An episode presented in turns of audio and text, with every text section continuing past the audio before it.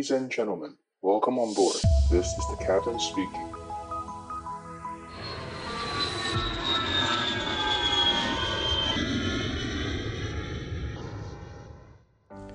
Hello，大家好，我是可乐教官，欢迎收听机长广播。今天的录音时间是十二月二十四号，然后预计同一天播出。那再过一天就圣诞节了，大家不知道在台湾有没有这个圣诞气息？那在我现在在中东嘛，那在中东这边很神奇哦，就居然啊、呃、还算有圣诞气息。我是觉得这个圣诞节跟他们跟他们中东人应该没什么关系嘛，因为他们当年也是。大家知道，其实中东这边是在以前是游牧民族，直到挖到了这个石油之后，才开始变有钱嘛。好，这个有这个宗教跟中东的介绍，我之后再会再做更详细的介绍。那我今天回到我们的正题，呃，我这一次呃，距离上次录音又十天了嘛。那我们这一次这十天发生蛮多事情，所以很多很多主题要跟大家讨论。那今天会分三个部分，第一个就是我在这边的飞行状况，第二个就是呃跟。我们考培训机师有很切身的影响的部分啊，比如说像我们的社群有人问到说，脊椎侧弯可以几度啊？那我还看到有人问说，戴眼镜他如果看不到一点点怎么办？那要不去做雷射？做雷射会不会不能考试？所以这个东西我会马上啊跟大家做解答。那最后就是呃跟机师考试还有一个，但是没有都很确切了，就是说有人有分享那个新闻嘛，就是说有。有公司有人想要推广，就是以后民航机要有一位驾驶员来开。那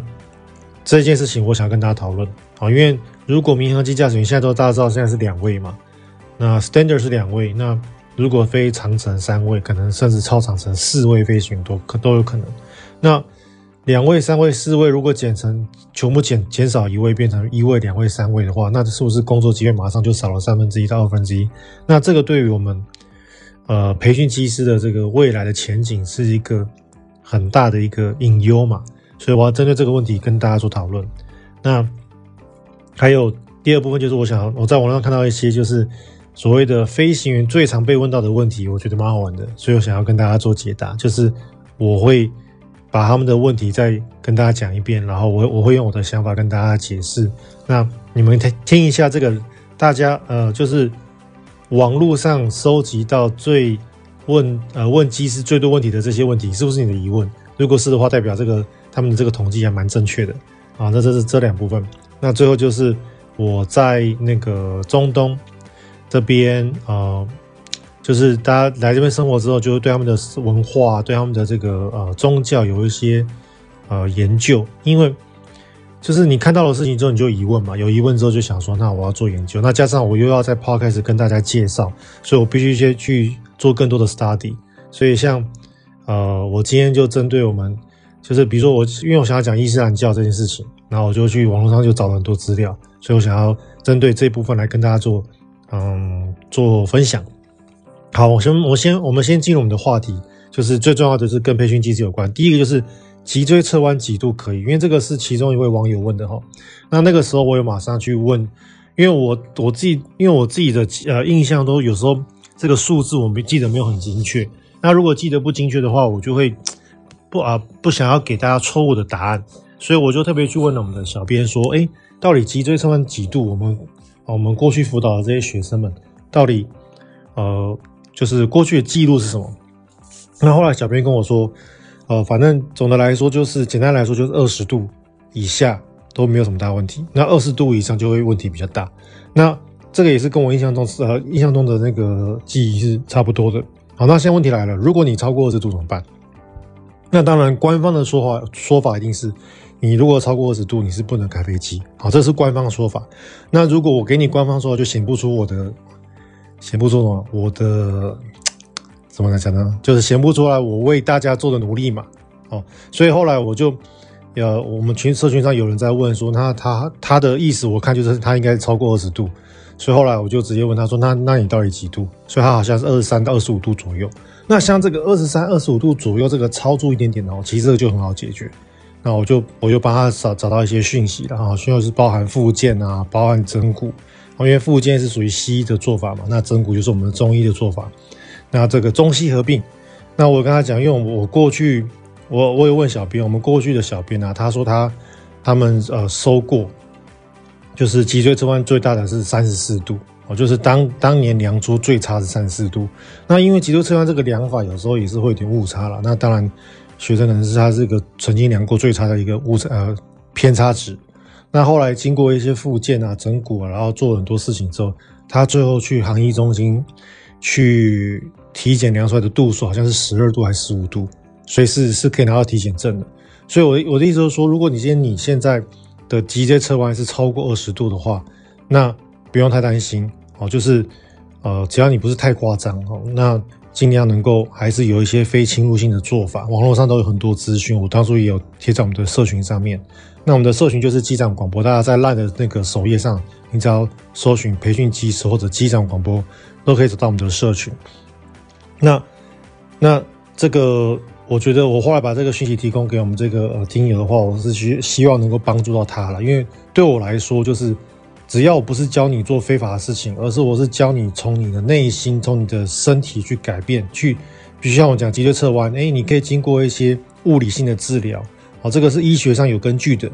你做根据物理呃物理上物理呃物理的上的治疗，加上你可能背了一个呃，我看网络上叫做背架嘛，你背了这个背架可以做一个短暂的矫正。那你去体检之前，你你的你的脊椎确实就是回到了这个度数啊，所以你并没有做任何非法的事情，并没有去做任何欺骗别人的事情。因为说实在，脊椎侧弯对于我们开飞机来说，其实根本就没有影响，在百分之九十九的国家的。体检是不会检查脊椎侧弯的哦。脊椎侧弯，我目前听到的应该就只有亚洲，比如说像我们台湾啊，像中国大陆，像日本，好像有有检有检查脊椎侧弯。其他国家我是没有从来没听听过要检查脊椎这件事情。所以，其实脊椎侧弯这件事情对于开飞机来说是并并没有任何的飞行上的影响。那我不就不懂为什么呃在台湾体脊椎侧弯不不发给体检证？我这个对我来说是匪夷所思的事情。那反正它不影响飞行，那它又可以利用短暂的这个物理的这个疗程，然后呢做一些这个杯架的这个矫正，可以达到一些这个矫正的效果。那为什么不去做？所以我都会我都会建议说，如果你真的想飞，那又这个又是属于非侵入式又不是很贵的这种疗程，那我就建议你赶快去做。好，反正你做到了，然后体检证拿到了，那说实在的，以后没有人会 care。只要你能开飞机，我是都会鼓励大家去这样做。那这是一部分。那当然有一些事情是，呃，他的身体的限制会达到，就是是让你不能开飞机。比如说，比如说色盲色弱，那这种我就会直接跟你说，你只要确定你是有色盲色弱的，那就很抱歉，我没有办法帮你，因为色盲色弱真的就是会影响开飞机。那但是我以前也有个经验，就是呃，来找我同学，他说他这辈子都。生活都正常，他从来不知道自己有色盲。结果他去航医中心体检之后呢，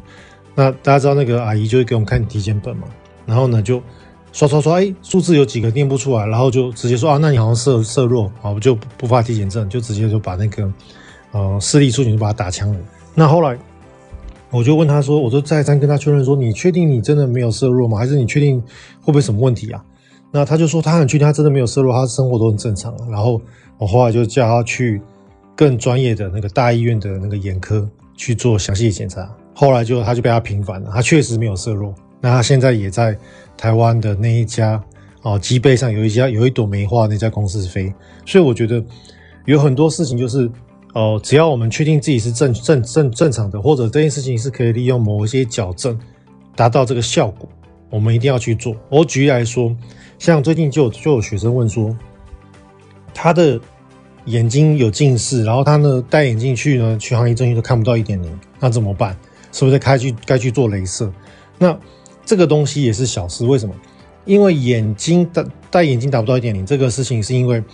验光师通常就是我们平常每天要戴的眼镜这一副眼镜啊，验光师通常不会给你配到足度数，因为配到足度数之后容易让你头晕啊，哦，这个是验光师跟我说的。那当然，如果我们听众有验光师的话，欢迎在我们的那个社群里面跟我们讨论。但是这个是我听到验光师跟我讲，他就说，哦、因为你看不到一点，是因为你的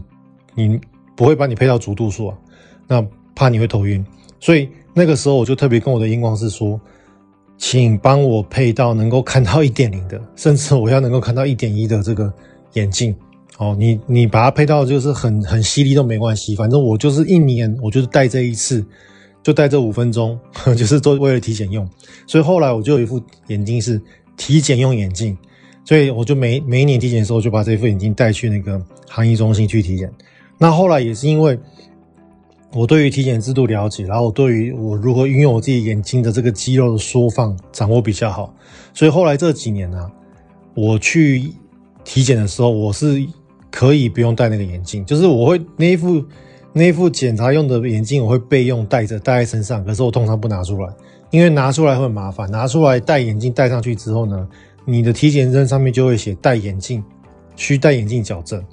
那你只要每次去飞行的时候呢，你的飞行包里面就要多带两副眼镜，所以我就觉得很麻烦，所以我会尽量争取每一年体检啊，我会让自己尽量不要能够，就是不要戴眼镜哦，就是我的体检证上不要写写任何的这个近视矫正的需求哦，所以这个就是这个也是也是另外一个 sample，就是说很多我们生理上的呃的小瑕疵是可以靠简单的物理治疗或者简单的这个。方式就可以通过这个体检，只是看你有没有这个技巧哦。所以大家如果体检遇到了挫折，千万不要气馁，一定要来问我，一定要来问我的团队，到底我们这件事情可不可以帮你？这个很重要，这个千万不要就轻而轻而易举就放弃了。那最后要跟大家讲一个观念，就是说我们那个航医中心啊，他们其实不是政府单位，航医中心大家仔细看到，它其实是民营单位。所以这个也是一个很吊诡的事情。所以一个民营单位，它可以决定我们飞行员的生杀大权。其实这个也是一个很奇怪的事情，因为在国外不会这样做。在国外，它在美国来说，你如果对于这个呃民航体检的医生不满意，你可以找另外一个医生，或者你可以搞可以找别家医院去做。那呃，或者像菲律宾，就是它就是政府单位帮你做体检，那不会像台湾，就是你明明是一家私人诊所。私人私人机构，但是却只有你一家独带独家可以做，那我觉得这个就呃很不合理。那这个背后有什么样的逻辑，我也不懂哦。所以，所以我觉得呃大家记得就是说，航医中心它是一个私人的诊所加医科哦，所以大家不要把它想得太呃太太太神圣。所以，如果你有遇到任何体检的这个，就是你一定可以去去记得可以去申复。啊，你找更大的医院去，一定是可以去把它啊申复完。那这是这一部分。那另外我刚刚讲这个眼镜的部分呢、你如果就是去做镭射角去做镭射手术的话，哦，就是我我讲的镭射是指就是说，比如说你做这个这个角膜，呃不，就是做这个呃眼近视的镭射。那近视镭射的话，在于我们民航体检来说的话，就是你必须要追踪。那它的。他的说法其实是有一点文言文啦，哈，因为我们大家知道，我们就是的很多官官方文字都很文言文嘛。但是事实上，简单来说啊，就是如果你有做雷射的话，大概需要六个月的追踪期。所以这个也是你可以自己评估一下，就是说你要不要去做雷射，因为你做完雷射之后，你六个月以六个月以内是不能考飞行员的，那至少要六个月以上。好，这是其中一部分，就是有关于我们眼镜的部分。所以。雷射要做六个月而追踪，那如果你是两年内的话呢？你如果要去美国飞，你还要再飞一趟美国去做美国的那个追踪体检报告，所以这个是相对比较麻烦的。那在美国你是不用飞到加州，之前有学生问我，然后后来我帮他们找到那个关岛可以做，所以你可以飞到关岛去做，关岛的机票便宜一些嘛。好，这个是关于体检跟呃脊椎侧弯眼镜的部分，那就是还有我们的社群有在问啊，就是说。呃，他有问说他大学嗯考上了，不是考上，是说得到了交换学生的这个机会嘛？那问我们说要不要去？他说他在捷克。那我觉得只要是你能够出国，有些文化上的这个交流跟冲击，我都会建议一定要去。尤其是大学刚毕业，好，大学大学生或者大三大四，你才二十出头岁嘛，所以我会很强烈建议你一定要用这个机会赶快出国，多看看这个世界。不要待在台湾这个小岛里面，因为我们台湾这个小岛天空真的太小了，我们的眼界就是被局限在这个小岛。有时候我们去在台，我发现有时候我们看我们那个新闻啊，在争这个争那个，我想说这个到底有什么好争的？就是眼眼光太狭隘太小了。我们要把我们的这个视野放大，我们看整个整个世界，看整个地球，甚至看整个太阳系。所以我们的这个视野要广。所以我会建议说，像这个这位同学，我马上跟他说，你赶快去。哦，你不要什么管什么考技师，你先去再说，去个一年半年，对你的考技师是没有影响的。那当然，这个是因为他还年轻。那另外一种，另外一种状况就是说，如果你已经二十四五六岁、二十七八岁，好，那这个就是不能拖的。哦，因为像我们台湾考技师，他们很吃年纪。那这个我也是讲过很多次嘛，像长荣，我自己的学生很多，所以我做过统计。那长荣他们的那个呃二四、二五、二六的考上的人最多，好，二七、二八以上就开始变少了。那三十岁的不用讲，三十岁几乎没有。好，所以这个是长荣的部分。那华航的话，它就是年纪可以开放到比较广，就是华航如果呃缺人的年代，我的记录是到三十四岁都还能考上。那他不缺人的时候，大概可以考到三十岁啊。如果你是硕士，可以到三十二岁啊。这个是华航的部分。所以，呃，台湾的考技师非常非常吃年纪哦。所以，如果你已经是属于我们讲的高龄考生，请你不要再拖哦，赶快把英文搞定，赶快丢出履历哦。这个是重点，就是英文搞定，丢履历就这么简单哦。如果你是二十五岁以上，请你不要再拖了哦。所以这个是。呃，我看到我们的社群有在做的讨论，把它拿出来讲一下。那最后就是，呃，我想讨论就是中国的国门开放的预估啊，因为中国的国门开放会很关系到我们台湾的培训机师，因为大家知道我们台湾就是中国的隔壁嘛，我们就是邻居。那当年我记得我上一期有讲过嘛，我们呃两岸的航空业，应该说台湾的航空业很靠大陆的航线赚钱。哦，所以不管你通不通不通的中国人哦，但是撇不开就是我们台湾航空业。如果你是要靠航空业吃饭，你是要靠这个飞行赚钱，好，你必须就是要能够愿意去飞中国，愿意去赚，好，去去用中国航线赚钱。所以话讲回来，那我们今天这个中国开放国门会很影响我们呃培训机招考。哦，因为只要机师确认，航空公司就会大开这个招募大门，会包含呃线上机师啊、军退教官啊，然后我们的这个 CPO 自训机师，还包含培训机师，全部都会同时大大举召开这个呃名额。哦，那我记得在上一次这么大大量召开，就是上一次看到是在二零一五年前后，所以那个时候我记得是真的是有好手好脚，然后可以拿到提前的人几乎都考上了。哦，至少我的学生是这样子的，所以，呃，我认为二零二三年很有机会会有这样的情况再次发现，发再次发生啊？为什么？因为在过去两三年的招募状况几乎是停滞的嘛，好，只有二零二二年恢复到一个正常水水准。那二零一九，呃，二零二零、二零二一，大概两年半到三年左右是一个非常低的水平。好，几乎没有招，或者招很少，像长荣是招很少，华航是没有招。那招这么少的水平，然后呢，加上老教官们又退休了，哦，老的机长都退休了，加上那些外国机长，很多人都已经离开了华台湾，去回去他们自己的国家，回去欧洲，回去美国飞，啊，因为他们现在欧洲、美国非常缺人。那再加上像呃卡达，像呃最近像那个国泰啊，像那个。新航都有在招飞行员，那大家可以想象，就是说，如果我今天是老外机师，呃，有福利更好的公司，好像国泰、像新航，福利更好，薪水更高，那为什么我不要去？为什么我要来台湾？好，所以他们不会来台湾。那这个时候，航空公司就会变得很难招这些有经验的人。那最后，他们就退而求其次，招 CPO，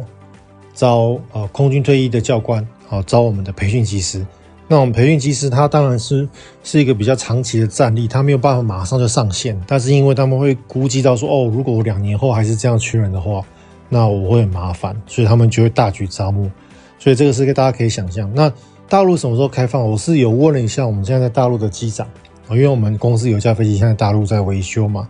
那他说他在大陆周遭说的呢，每一个人都确诊。他说他认识的人没有人不确诊，就在这一两礼拜，所以。如果这一两礼拜，因为他们新闻是报是二点五亿人嘛，就算三亿人好了，所以大陆十三十亿人口的三亿人确诊，哦，所以就是这一两礼拜的事情。所以，呃，按照这样的这样的传播速度来说的话，应该我估计在这一两个月就会所有人都轮过一遍，然后你的那个高峰就会开始下来嘛。那这个时候，大陆他们就会重新考虑，就是诶，那我的国门是不是再封锁没有意思？那我是不是要开放？啊，就会跟我们台湾之前的步调很像，只是我们台湾的步调算是很慢的，我们台湾的控制是很，就是我们台湾的开放步调太慢了。然后以我以我身为航空业的受害者来说，我觉得太慢了。那呃，大陆我认为应该会会开得很快。哦，那大陆只要一开，我们两岸航线只要一多起来，还有就是各个亚洲航线，就是我讲的不只是两岸航线哦，还包含比如说越南飞大陆，哦，泰国飞大陆，哦，柬埔寨飞大陆，然后呢，土耳其飞大陆，印度飞大陆，日本飞大陆，韩国飞大陆，你看所有的公司都要飞大陆，这些航班的飞行员全部就会马上不够，而且会同时间不够。那这个时候呢，加加加上公司。所有的飞，所有的航空公司的飞行员都不够之后，所有航空公司都会开招。好，那啊，比如说 ANA 开招，JL 开招，韩韩航在韩航开招，韩亚航在韩亚航开招，国泰航空开招，Scoot 开招。那相对来说，长荣跟华航他们在国际市场上的排名就吸引不到这些外籍技师。好，那不是说我们长荣华航不好，而是因为长荣华航的薪资水平在世界来说算偏低。啊，不算高，那我们给的福利也不算好。那呃，什么叫福利呢？比如说，像呃中东的土豪航空，哦，就是中东自己后院的做生产石油的这些公司们，他们的福利好到怎么程度呢？先不要讲薪水，然后都是随便都是四五十万起跳，哦，五六十万的一堆。不要讲薪水，光是他们对于呃你的房住房补贴。还有比如说你有小孩的，像很多有飞行员有小孩都很愿意把，就是愿意去土豪航空上班哦，因为他们就是直接补贴你的小孩去上那些国际学校哦，就是以英文为主的国际学校的这个这教育的这个学费是全免的。那大家知道，其实像比如说你去上那个什么复兴小学啊，然后你去上那些哦国际学校，其实是一年是好几十万的那个学费啊，那他们这个都是直接帮你出了哦，所以这个。土航空他们的这个这个福利跟薪资，对于我们台湾来说，是我们台湾是没得比啦。好，所以只要大家所有人同时开放以后，台湾基本上是很难招到飞行员，这个是我的评估了。那所以大陆以现在来说，就可能已经两三亿人都已经确诊的状况之下，然后又这么的疯狂的这个，呃，他们现在是就是跟国外一样，完直接不管你了。哦，这个这个是也也让我蛮讶异的啦，说老实话。但是他这样的态势，我估计在。我们农历年前后，可能最晚最晚三月初三月底，应该就会完全百分之百开放。好，那百分之百开百分之百开放，然后大陆他们的机场其实都一直有在运有在活动，他们的人力其实都一直没有减少到非常多，他们的人力都还是在那边。那这个恢恢复应该是很快。好，所以我估计应该是在过年后三月初三月底，我慢慢开始那个各个航空公司就会发现缺人的状况。那到时候培训其实应该会更好考一些，好，所以如果我之前有讲过嘛，就是说如果你今天是呃去年呃二零二二年或者二一年刚呃刚刚投履历，然后刚刚某一关你没有过的，那你可以好好在二零二三年准备一下。那当然并不是说啊，我只是等这个机会，我会建议你就是说，如果你本来去年的英文你可能多益是九百多分啊，九百出头分，或者你本来是八百八十分。那我会建议你把你的这个英文再考高一点，然后呢，数理再做更完整的准备。然后你的模拟机飞了吗？你的模拟机够熟吗？你的这个你家里的这个模拟飞行安装了吗？所以我们可以在等待的过程中，把我们很多之前去年没有准备好的事情好好准备好。我有很多很多我辅导上的学生都是在第二年考上，所以千万千万不要气馁，这个是要跟大家鼓励的。好，那。呃，话讲完这个，我们的培训考试的马上有影响。那第二第二个大主题就是我要讲的，就是说我们之前有人分享嘛，就是如果今天呃有人说他们想要把飞机考虑成就是一位驾驶员派遣哦，这个这个新闻我之前有分享嘛，就是有人说想要把我们的飞机未来民航业的飞机全部都改成一个人派遣，减少飞。啊，飞行员的人力需求，因为大家知道现在欧美很缺人嘛，所以就有这个相关讨论。那后来你就看到很多飞行员啊，甚至很多航空公司的 CEO 啊、COO 啊，就就是直接呛。哦，那些那些可能 CEO 或 CEO 他可能是飞行员，他就直接呛，他就说会提这个主意的人肯定没有在开飞机。好，所以我也很认同这句话。好，那我我现在来跟大家解释为什么呃呃航空公司的 CEO CEO 会认为这样子，因为他们其实是最需要、最希望能看到减少人力的嘛。因为那对于他们来说，他们是公司的管理层，他们如果可以减少飞行的需求，啊，减少飞行员的这个职位，他们的公司的这个成本是马上可以下降很多的。但是连公司的高层都说他觉得难。哦，那为什么我同意呢？原因是这样子哈，第一个就是啊，大家知道。其实飞机现在可以自动落地，哦，啊，大家，所以飞机可以自动自做，可以做到自动落地，代表现行技术是可以的。但是为什么现在是做不到？为什么现在还是派两位飞行员、派三位飞行员，甚至派四位飞行员，而不是只是派一位？第一个就是说，呃，我分几个面向啦。第一个就是说，飞机的自动化的能力还是比我们的人的这个肌肉稍微差一点。举例来说，像我们现在 A 三二零的自动落地啊。它是设计给就是在起大雾的时候时候使用，所以今天如果我起了大雾，我有毛毛细雨，然后我的那个云呢、啊、非常的低，就好像我们开车去啊阿里山去啊玉山，然后那个云不是我们的车子，我们的车不就在云里面吗？如果当天的天气是像这样子，飞机是可以自动落地的，但是在大台风的时候，或者在今天午后有强烈的热对流的时候，自动落地它落地其实是落地不好的，所以到。那个这种状况之下，比如说台风过后、台风前，或者是比如说午后的热对流很强烈，其实飞行员都是喜喜欢选择用手动落地，因为自动落地它落不好，然后它的它对于风的这个掌控非常差，所以截至到现行款的飞机来说，它的自动化的自动落地的功能还是不如比不上我们的就是人手的肌肉，好，所以这是第一个就是科技的限制。好，那大家想哦，今天呃最新的飞机。哦，是目前为止最先进的民航机是 A 三五零嘛？哦，就是有在生产的民航机是 A 三五零。那 A 三五零的估计还可以再用三十年以上，甚至可能三十年后都还在生产。因为像我们现在看到之前，啊、呃，像我们现在最流行的那个星宇最近买的买很多的嘛，那个 A 三二一 neo。那 A 三一 neo 常在，我常常在跟大家在开玩笑，就说 A 三二一 neo 其实是一架非常旧的飞机，它是一九八零年代设计的飞机，哦，所以一九八零年代到现在其实是四十年，已经四十年过了，然后到现在还是当一架全新的飞机在卖给你，所以呃，民航业的这个飞机的这个演进是非常的慢，哦，它光是一个案子，它就是光是开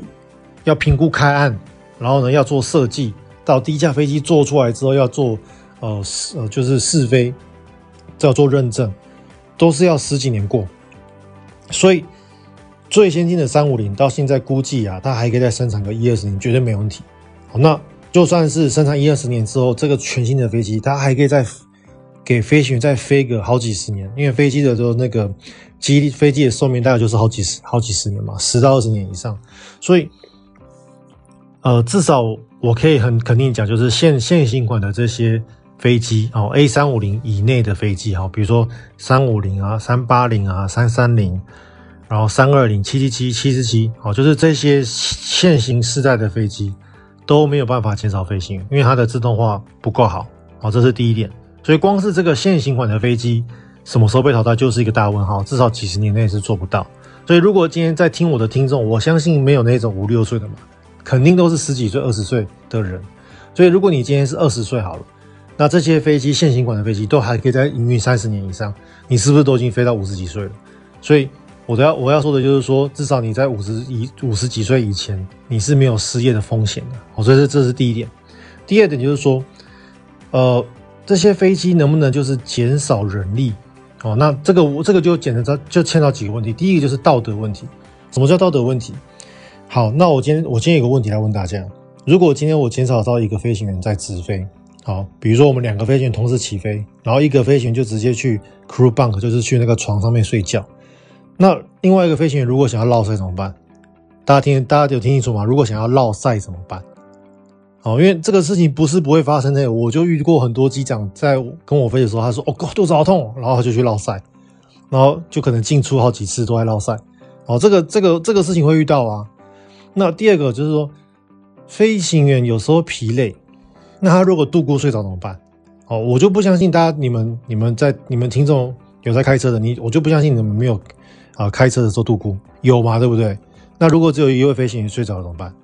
好，所以这是问题。那还有最大的隐忧就是说，如果今天这个飞行员想要自杀怎么办？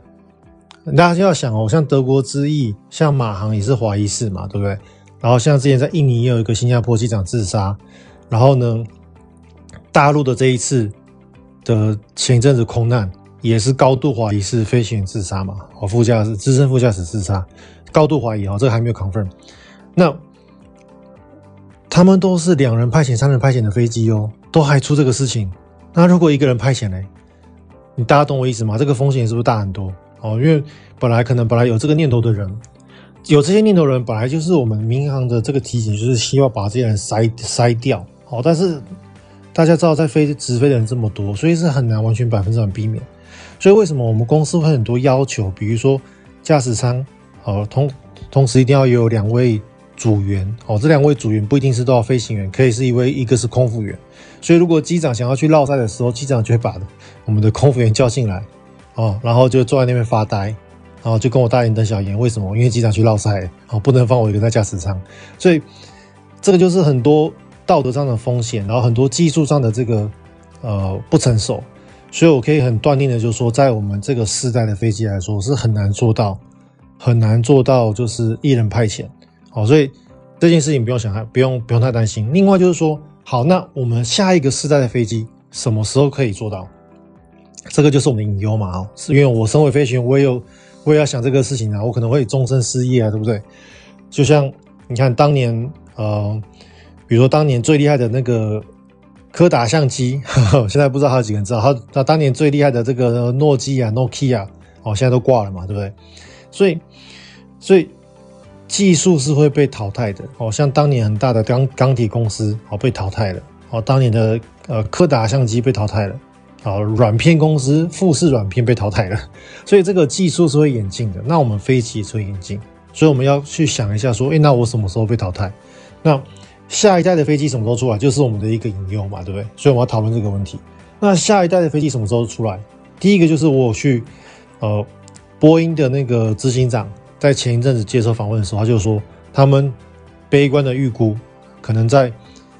二零。五零年以前，他们都不会有任何的全新的案子出来，也就是说，他们不会有全新设计的飞机。好，那什么叫全新设计飞机？比如说像我刚刚讲的三二一 neo 这种，就是属于小改款，它就不是全新设计飞机。比如说七七七叉，好，七七七 X，它就是机翼重新弄嘛，对不对？然后引擎、发动机稍微改一下，好，所以这就不是重新设计飞机。比如说七四七 dash 八，哦，这种都是属于小改款。那那重新设计飞机，比如说像三五零就是重新设计飞机，比如说像七八七就是重新设计飞机，好，所以波音就很很很悲观的说，他们可能在二零五零年以前都不会有重新全新设计的飞机出出厂，好，那呃，所以这个是波音对自己的预估啦。那假设二零五零年，好，就早早个十年好了，二零四零年他们重新设计一下全新的飞机，从飞机从重新设计。到能够生产，然后能够就是上市去卖，还要十几年，哦，所以可能二零五零年才会真正亮相，哦，二零五零年亮相，那需要几位飞行员不知道，哦，所以这个就是呃我们的对于未来的隐忧啦，哦，所以跟大家讨论一下。那大家还有另外想，就是我刚刚讲的是我刚刚讲的是纯粹的生产跟技术面，那事实上对于大飞机来说啊，其实真正的困难点不在于生产，好。我我举例来说，我举两个例子。第一个是大家觉得日本够不够强？日本很强嘛，对不对？好，日本的人多不多？也很多。日本的飞机多不多？也很多。所以其实日本是有需求的哦。那日本有一家公司叫密兹必须，三菱重工，哎，大家都听过嘛？也很强，对不对？我跟你讲，日本的密兹必须、三菱重工，他们在呃，他们在几年啊？我想一下哈、他们在二零零二年哦。哦，他们从二零零二年就要想要发展自己的那种，就是属于区域型的喷射机哈，就像我们那个台湾之前有的那个 ERJ 嘛，哦，或者 CRJ，就是这种七十到一百个人做的这种区域型的呃喷射机。米兹必须觉得说，他们觉得说，哎，我们日本有很大的市场，我想要来研发，所以二零二零呃二零零二年，也就是在差不多二十年前，他们就呃就想要做这个研发，哦，那他们就开了这个案子，然后呢。就到了今天为止呢，这个案子呢属于一个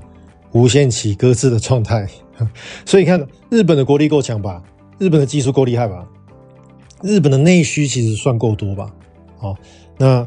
日本他们还自己自己改良了美国的战机，还帮波音做了很多七八七的部件。结果三菱重工自己的喷射机小喷射机计划就这样子挂了。好，那为什么我会挂？其实当然中间也提到很多铁板，其中一个铁铁板我举例，像我们民航机最我们民航机最麻烦的就是呃我们会有这个认证跟 documents 跟保险的问题。好，那民航机这个认证，像这个米兹比他们就遇到的铁板，就是说他们这个。呃，他们这个 Golden Sample，他们这个样品机做好了之后试飞成功了，都 OK 了。结果呢，啊，人家问，人家那个民航局问说，那那你这个，你这条这些电子线路你是怎么走的？你有没有留这些呃文件？我靠，那工程师傻眼，因为他们当初可能是用人工去牵线，然后呢，可能有些文件不完整。那民航局就刁他说，哎，你这个东西怎么这样子？那这样子我怎么帮你认证？哦，所以他们就因为这样子，哦，然后就挂了，哦，就。就是其中一个部分，就延，就是因为这个走线的 documentation 不完整，就延宕了好几年。大家可以想象这种这个严重性嘛？哦，就是所以就是这些 documentation 这些认证，然后这些保险啊，所以是造成民航业的这个呃要能够大幅跃进的一个很大的障碍。好，那我举另外一个例子，像大陆十四亿人口够多了吧？哦，大陆。这一每一年买几百架飞机，这个市场够大吧？那看他们从二零零八年开案哦，弄了他们的 C 九幺九哦，这个民航机，然后 C 九幺九其实就跟 A 三二零同个等级的嘛，跟七三七同个等级的飞机。那他们从二零零八年到现在十四年，才终于成功商业运营了第一架飞机哦，这十四年过了，哦，那。大家就可以想象这个多难，那就是其实主要就是我刚刚讲的认证与保险，这个是最难的。好，所以我们民航业的困难不在于制造，你要制造一架功能 Sample 没有问题，你要制造十架飞机都没有问题，但是重点是，呃，国家民航局要不要让你飞？然后呢，保险公司要不要帮你，要不要帮你做保险？哦，因为民航业的保险是非常重要的，因为我们民航，呃，民航业如果没有保险是不能够飞的，哦，政府不会让你飞，哦，因为。呃，政府也知道说，如果今天摔了，我们是不要赔很多钱的。那政府也知道说，任何一家民航公司都赔不起这些钱，所以他一定要你有保险。所以像我们每次一上飞机啊，我们都会检查那个文件嘛，哦，就会包含飞机的注册文件啊，然后包含飞机的这个适航认证啊，然后包含各个呃文件，其中一份就是你的民航保险。哦，所以这个保险是一定很重要的。那。这也就是为什么我们呃，像三菱重工，他后来就放弃制造飞机，他就是有这个东西，就是有这个问题在在这边。所以我要讲就是说，今天如果想要让一些一位飞行员来驾驶，那保险公司愿不愿意承担，愿不愿意承保？因为我刚刚前面讲的这个，可能有自杀的风险啊，可能你要落赛啊，然后你可能导致失能啊，甚至像很多时候，其实。天气不好，加上飞机的状况不佳，加上什么什么什么两件两三件事情累加在一起之后，整件整件事情的那个恶化的程度是很快的，是我们飞行员难以承承担的这个啊、workload，就是我们两位飞行员都很难搞了，更何况是只有一位飞行员，所以这就是为什么我我认为啦，就是在我在我挂掉以前，哦，甚至可能在我的下一代挂掉以前，可能都看不到哦，能够完全自动驾驶的这个。或者只有一位飞行员的这个民航机，我觉得这个是有点困难的，哦，所以这是我想要分享的。那当然，呃，目前来说，小飞机的自动落地跟自动驾驶，小飞机都有，好像那个呃，Garmin 他们做的这个系统就很棒，他们的那个做那个系统啊，就是它有一个那个大大的红色按钮，就就是说，因为在美国的那个小喷射机，它呃有些是 certified 是一个飞行员嘛。哦，比如说像那个 Honda Jet，哦，那个本田的小小喷射机，四到六个人坐小小喷射机，甚至像有一些那个小型的私人飞机，它是可以一个飞行员驾驶。那大家有没有想过，如果我今天是有钱人，然后我只有一个飞行员帮我飞，那如果这个飞行员心脏病发作挂了怎么办？那有钱人的性，有钱人的性命当然是很很很重要嘛。我可以买起职业飞机，我一定会想这个问题嘛。所以后来 Garmin 就设计一套系统，就是它会，它是一个紧急按钮，我记得它是红色还是蓝色的，好像一个很大的钮。然后呢，你如果发现任何问题，你就用力按它，还是用力拨它一下，然后呢，飞机就会自己从卫星电话里面去搜寻它的附近的机场的天气状况，然后它会去评估我今天是什么飞机，然后呢，如果我今天飞行已经失能挂掉了，我该。转降去哪个机场，然后它会自己把飞机带去那个机场，自己放起落架，自己放这个 flap，然后会自己落地，然后停在跑道上面，哦，然后还会自己拨无线电呼叫。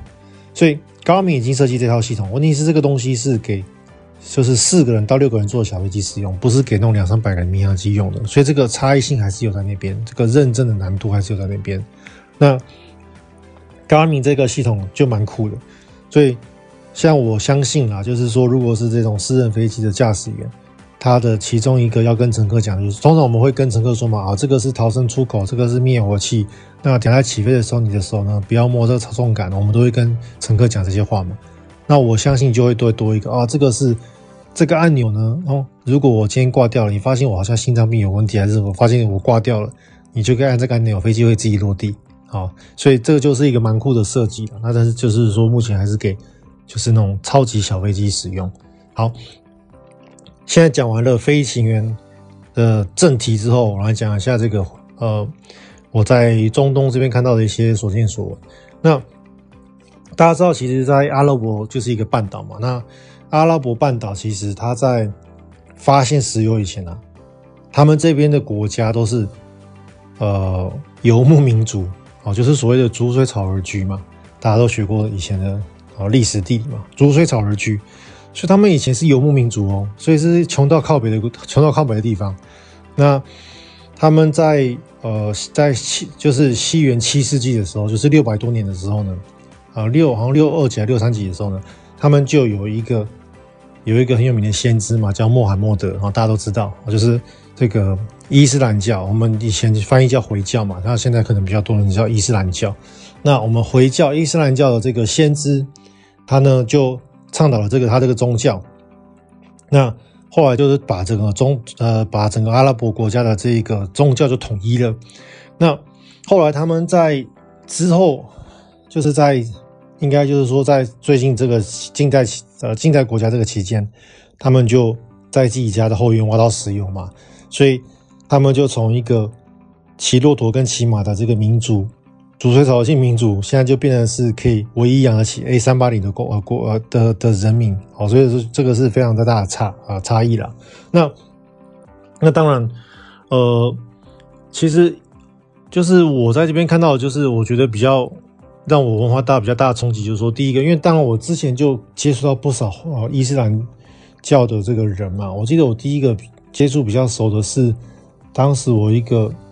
来帮我做小编的 intern，他是法国人，然后是一个法国小帅哥，然后呢，他是穆斯林，哦，所以法国其实穆斯林不少，所以我第一次跟穆斯林比较接触就是就是跟他。那他当年呢，来来帮我工作的时候呢，他就是跟他去吃饭啊，他都吃素，哦，那时候一开始我以为他是吃素。后来他跟我讲不是，他是说，因为他们伊斯兰必须是吃那个嘛，吃哈拉食物，就是说，如果要吃牛羊牛羊肉的话，它必须是牛羊鸡，是必须要有经过呃祈祷啊，经过放血啊，经过这些特特殊的这些做法。所以他说那时候他来台湾啊，他法国人来台湾，他是穆斯林嘛，然后他说他有点困难，他找不到哈拉的食物，所以变得逼着他只能吃鱼、吃海鲜跟吃沙拉。所以他说他来台湾之后，后来就他好像那时候只来 intern，好像三个月还六个月吧，他瘦了十几公斤。哦，所以这是我第一次对于呃我跟伊斯兰教之间的文化冲击。哦，之后我才知道说哦，原来有哈拉这件事情，有清真食物这件事情。啊，必须要放血，必须要哦拜拜。那后来呢？后来我们家就是有雇那个印尼奶妈嘛，印尼佣。啊，帮忙做洗碗啊、煮菜、做这些事情家事。那这个印尼佣呢？哇，就就是反正就一天五拜嘛，然后一天拜五次。那不能吃猪肉，这就是我们对于回教最大的这个呃文化上的认知嘛。但是我来了中东之后，发现说，哦，原来其实伊斯兰教对于我来说，就是跟我当年的这个认知不太一样。为什么？因为当年这些呃印尼佣来我们台湾工作，他们还有就是像法国的穆斯林，他们其实是呃算是比较 convert，他们比较 fusion 啊，他们已经是比较现代化的这个呃伊斯兰教。那像印尼，他们就是单纯的包头巾嘛，哦，那这个头巾可以是各种颜色，然后比较明显就是不吃猪肉。但是牛肉、鸡肉，他们这个哈拉，他们就没有要求，所以他们其实已经有一点呃 adapt 到我们亚洲的这个习惯。但是当我来到了这个呃东南呃就是这个阿拉伯半岛之后呢，我发现说他们这些传统的这个伊斯兰教的人民啊，跟我们在亚洲遇到伊斯兰教还是差很多。那第一个就是像这边的女性，全部都是全身黑色的。这个罩袍，哦，那当然罩袍这个可能不是一个很正确的说法，他们其实是有阿拉伯他们的专用的用法，但是我就用俗称嘛，就是我们大家知道的罩袍、头巾，那甚至呃，他们还要看他们的这个他们的这个呃严格的程度哦，有些国家比较严格，是严格到说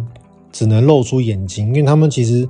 这个他们是伊斯兰教，是信奉可兰经嘛？那可兰经是由他们当时当时的先知穆罕默德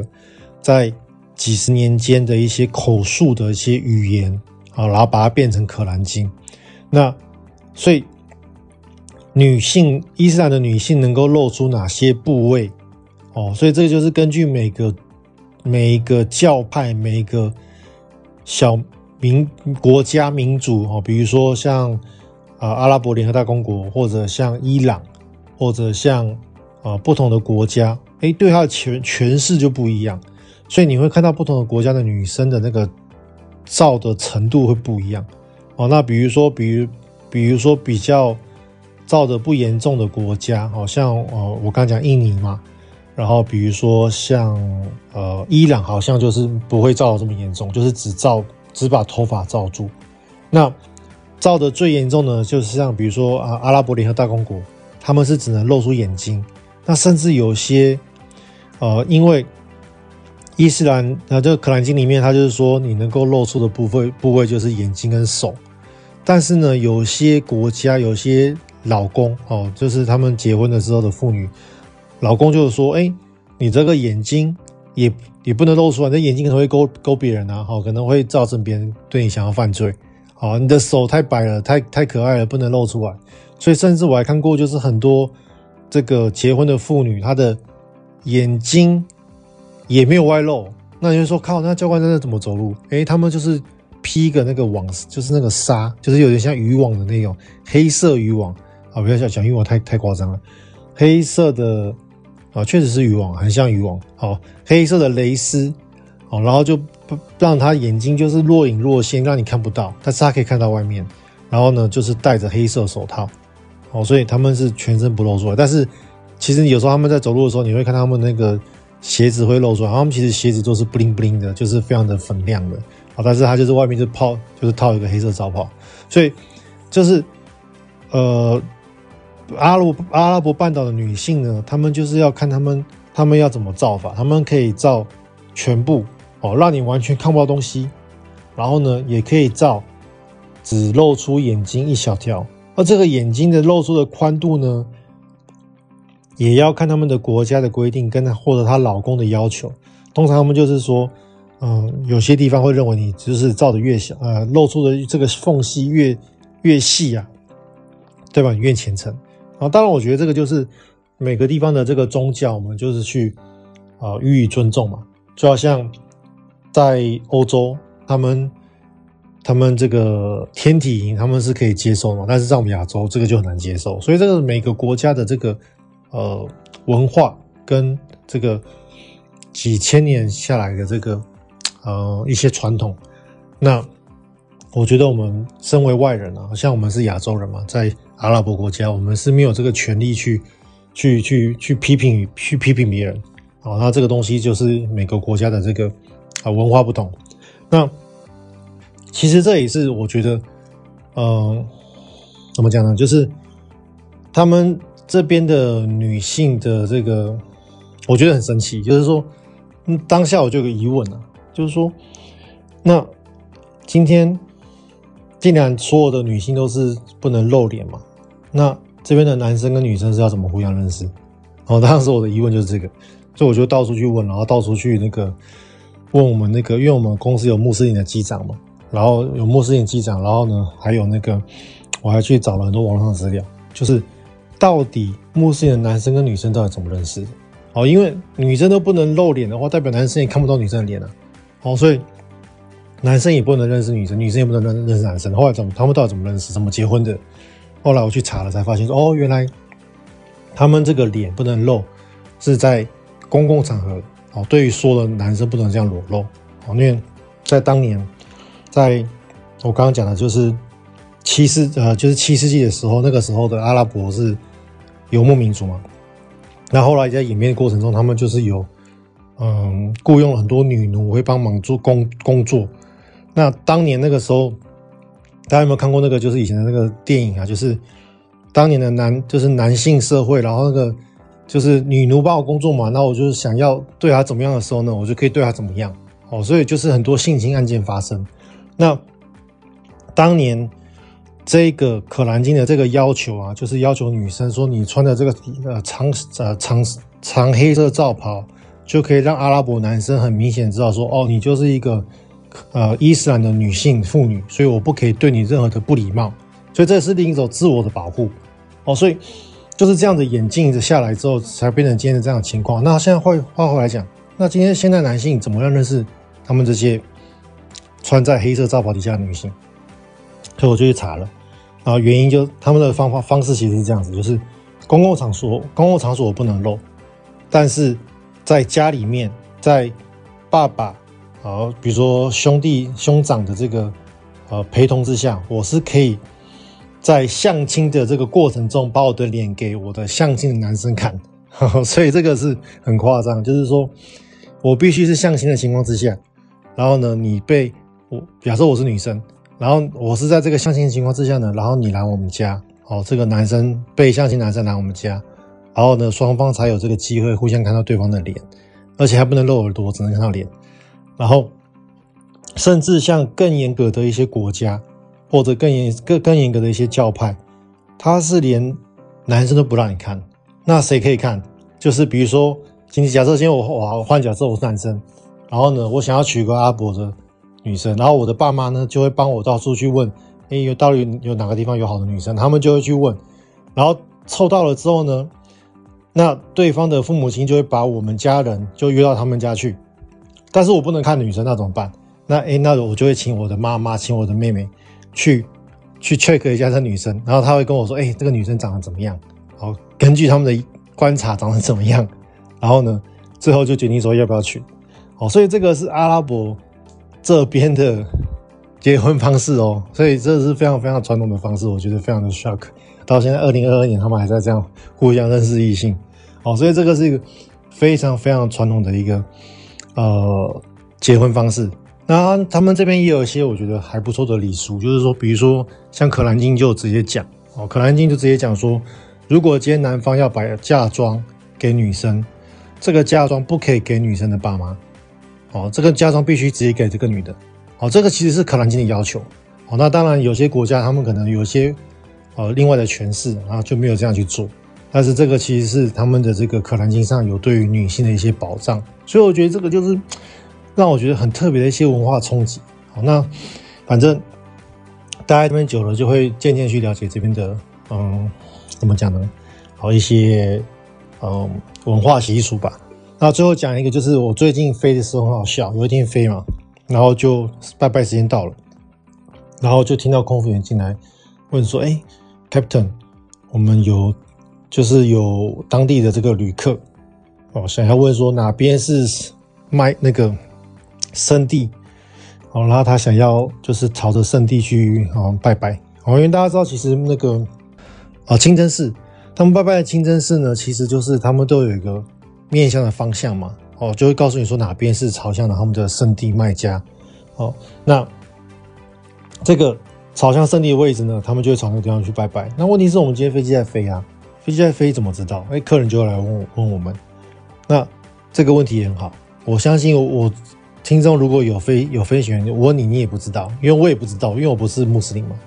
那刚好那天我飞的同跟我搭档的这个机长啊，他是穆斯林，所以他就在我们电脑上 key 了一那个 key 了一串字，哦，叫 Islam，I S L E M，Islam，他就 key 了这串字之后，我们的飞行电脑就告诉我们说哪个哪个方位角是 Islam，然后呢，我们就用比较通俗的方式，像我们那天 key 出来是大概零八零零九零的位置，然后就是大概是往我们的。呃，那天是就是往我们的右边的翅膀拜过去，就是哦圣圣地麦加。后来我们机长就跟他说：“那你就往右边机翼拜拜就对了。”好，所以我们就会跟客人这样讲。所以那天也是让我觉得蛮，就是让我觉得说哦，原来可以这样子知道圣地是朝哪个方向。所以像我后来有机会去一些那个清真寺参观嘛，那我就看他们拜拜的方向，然后我就会拿出我的 Google Map。仔细看，哎，还真的就是朝向圣地的方向，就是这件事情真的是还蛮，呃，你就是真的亲身经验过之后，真的跟你在以前看书上看到的东西真的不一样。因为以前对我们来说，呃，看到大胡子，看到罩袍，就想我就想到那个马 ISIS。那但是来这边之后发现，因为其实这边根本就是那些极端分子在。这个世界来说是非常非常少数的哦，因为回教、伊斯兰教其实是全世界人口第二多的宗教，所以那些人是非常少数。那一大部分百分之九十九点九九九九，你遇到的人都是非常的呃，就就是就是他是另外一个种族、另外一个民族、另外一种宗教，然后你要去习惯他们的生活模式，就是这样子。好，那其他东西我们就下礼拜再说喽，拜拜。